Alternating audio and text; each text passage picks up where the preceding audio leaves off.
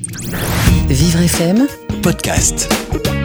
Maintenant, le temps suspendu de Billy Ferrand. Nous sommes suspendus à vos lèvres. Billy, bonjour. Bonjour Frédéric, bonjour Thierry. Alors, euh, on a eu euh, un, journaliste là à l'instant euh, en ligne et vous, vous avez décidé aujourd'hui de faire une galerie de portraits des journalistes, justement. Bah oui, Gla- Gladys fait sa revue de presse. Moi, je vais passer en revue les journalistes.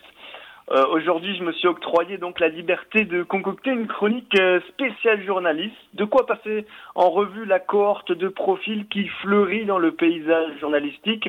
Je vous avertis d'emblée, toute ressemblance avec des personnages ou des événements existants ou ayant existé ne serait que pure coïncidence. Certains se reconnaîtront peut-être, mais sachez tout d'abord que je ne vise personne en particulier, si ce n'est quelques profils incontournables, comme je le dis, qui font partie intégrante du décor, d'une rédaction traditionnelle.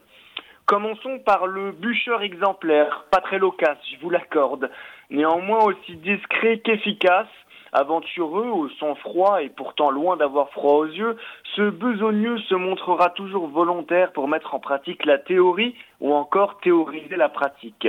Il se conduit un bon petit soldat passionné sur qui le rédacteur en chef pourra toujours compter. Ensuite, il y a l'artiste tapageur doté d'une âme d'édi- d'éditorialiste en puissance, n'hésitant absolument pas à suggérer son bord politique au détour d'un calembour bien senti pour faire sensation. Se sentant investi d'une mission, on peut souvent le surprendre à laisser échapper un petit rictus sadique après une formule de phrase bien sentie et bien tournée. Bien entendu, comment ne pas citer aussi le salarié type à l'esprit de fonctionnaire? Vous savez, cet homme de bureau aussi rangé que sa paperasse dans le tiroir. Celui qui respectera éternellement ses horaires à la lettre, ou plutôt au chiffre près.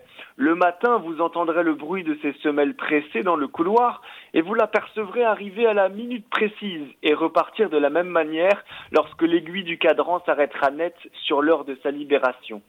Je tenais également à lancer une petite mention spéciale à la petite fripouille cachée derrière son écran, ce chambreur qui adore pointer du doigt ses collègues avant que ces derniers ne le fassent pour lui, pour le mettre devant le fait, pour ainsi dire, non accompli. Pour lui, faire acte de présence est synonyme de travail, et sa devise, la meilleure défense, c'est l'attaque.